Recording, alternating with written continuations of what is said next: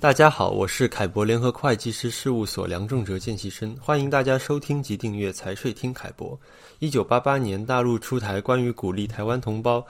投资的规定，允许台商在大陆举办三资企业，也就是外商独资、中外合资、中外合作，开展三来一补业务，也就是来料加工、进料加工、补偿交易等。如今三十多年的时光转瞬即逝。早年到大陆投资兴业置产的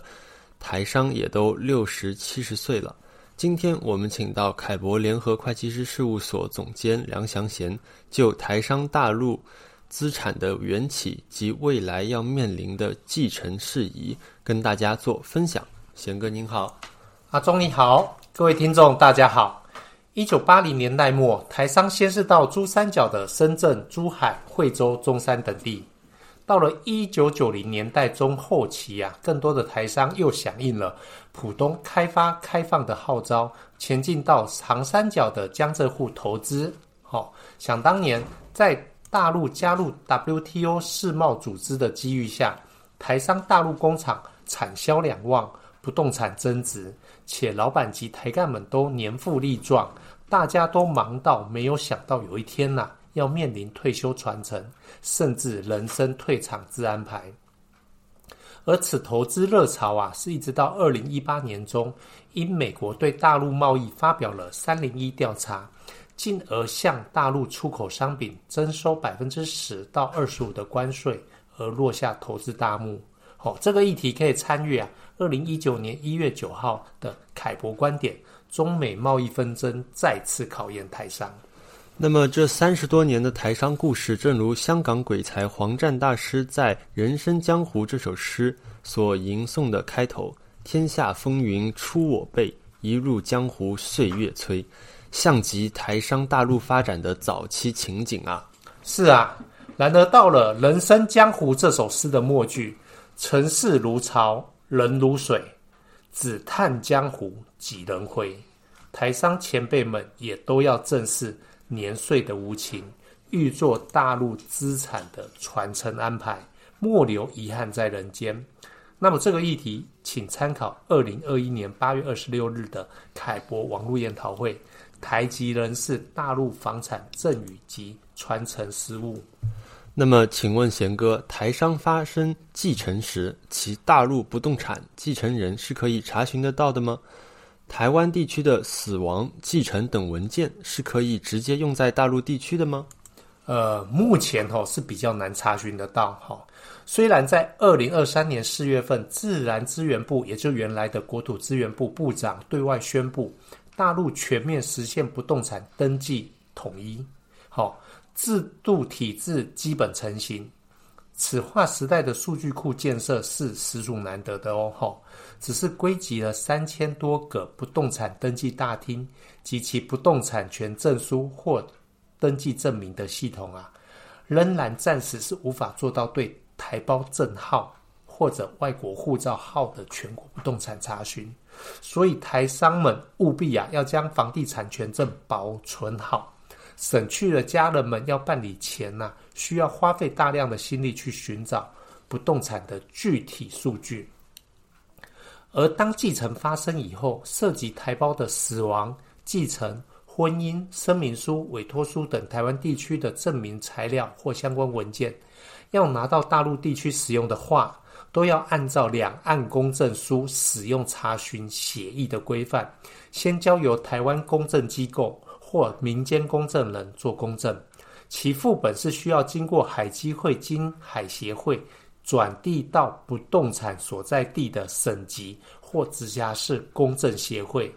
与当事人的正本进行比对真实性认证以后，出具核对证明，或者是盖上副本核对专用章，那么这个文件才可以在大陆地区使用哦。进一步请教贤哥，以继承大陆的不动产为例，继承人要从台湾提供哪些与继承相关的公证材料呢？好的，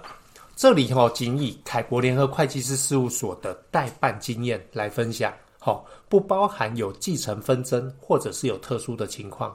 那么首先呢，如果有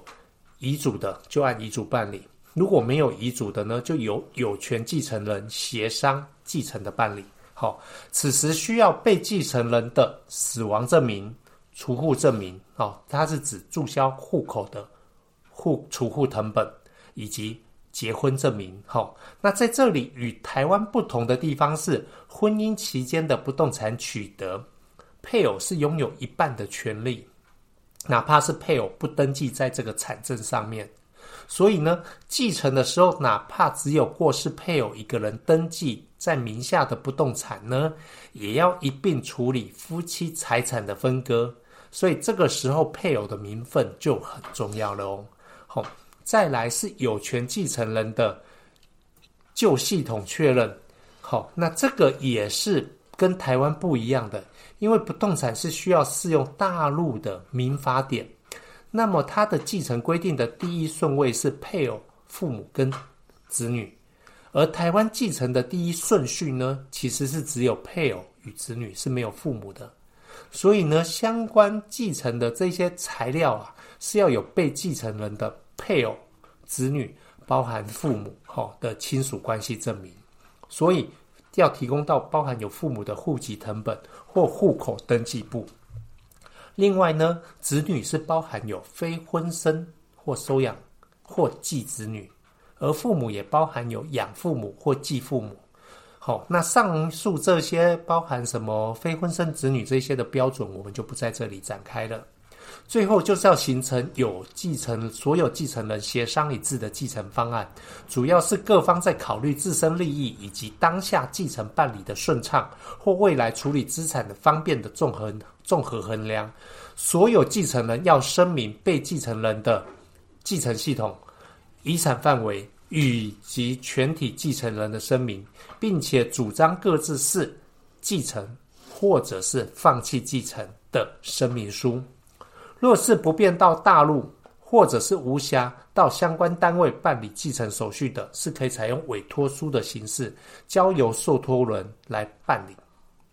这里要注意的是，主张继承跟放弃继承的受托人是不可以同一个人的。好，那么以上就是由台湾公证过来大陆的材料，这些材料大多要三到五周才会送到大陆各地的公证协会。哦，这个要看路程的远近，所以切记不要以为台湾公证刚做完就急着飞到大陆来取件。好、哦，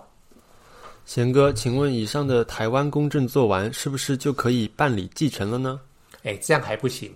因为继承大陆的不动产，按大陆的法规是需要由不动产所在地的公证处办理，那么也就是台湾准备的公证材料到了大陆，还需要再经由大陆当地公证处。做继承权公证，好。如果说您的遗产里面是没有不动产的，都是一些动产，比如说像是银行存款、公司股权、股票、车辆等，那么可以由被继承人生前所住的地方或主要财产的地方公证处办理就可以了。也就是说，是台湾公证书啊，就可以在大陆办理。所以，两岸公证文书的要求会因为继承资产的类型不同，而需要做不同的公证调整因应的。哦，原来是这样，资产性质不同，两岸文书公证的要求也略有不同。谢谢贤哥的说明。凯博联合会计师事务所将于二零二四年二月二十日到二月二十三日，分别在台北、高雄、台中、桃园举办凯博新春论坛。分享台商两岸资产的传承与继承，欢迎报名参加。谢谢大家今日的收听，拜拜。拜拜。